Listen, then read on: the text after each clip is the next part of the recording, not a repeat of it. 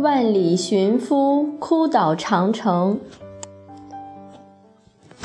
齐梁妻最早有记载是在《左传》上。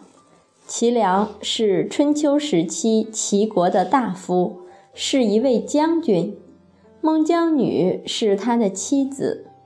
这则故事的版本很多，说的是秦始皇统一了中国之后，为了巩固边疆，征集了数十万人民，在公元前二一四年，把秦、燕、赵三国北边的城墙修缮连起来了，这就是举世闻名的万里长城。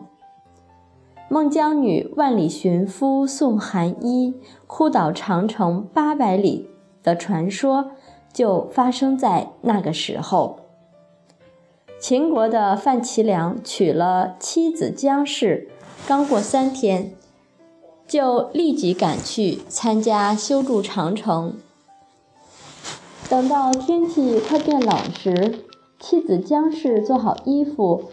走了很远的路去寻找丈夫，到了才听说丈夫已死，她就去寻尸首。看到筑长城的地方，尸骨堆得像山一样高，她没有办法，只好捡起一块一块的骨头，刺破自己的身子，把血滴在上面检查，看哪些骨头是自己丈夫的。每一块血都侵入不进去，姜氏就大声痛哭了三个昼夜。因为她想，如果他是我丈夫的骨头，我的血就渗得进去，让我知道。他正在痛哭之时，城墙突然间崩塌了，墙内露出来了几具白骨。他又继续的滴血认骨。结果有一具骨头，果然就把他的鲜血给渗了进去，再也抹不掉。她就晓得这是自己丈夫的尸首。然后她背上丈夫的尸骸出了潼关。此时她因为力气用尽，已经无法继续行走，于是她把丈夫的骨头放在了身边山岩的下边。自己坐在丈夫的尸骨旁边去世了。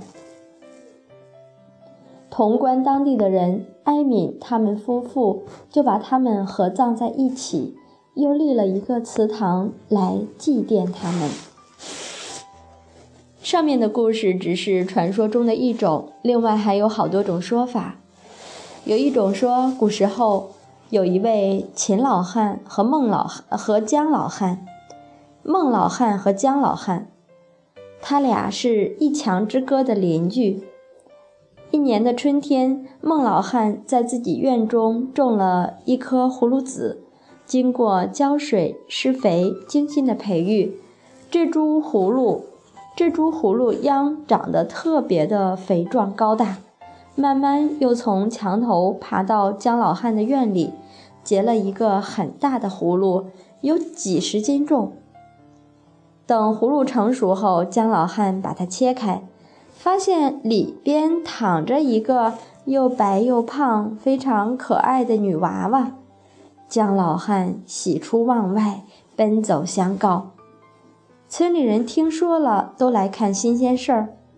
可是孟姜两位老汉从此却产生了矛盾，吵得不可开交。为什么呢？孟老汉说。葫芦是我亲自种下的，那胖娃娃该归我。姜老汉固执地说：“葫芦接在我的院子里，该是我的。”他们也吵了三天三夜，没得出结果。村里有名望的一些人就说：“要不这样吧，这娃娃就是你们两家共有的，就轮流居住，共同抚养。”就给这个女娃娃取了名字，叫。孟姜女。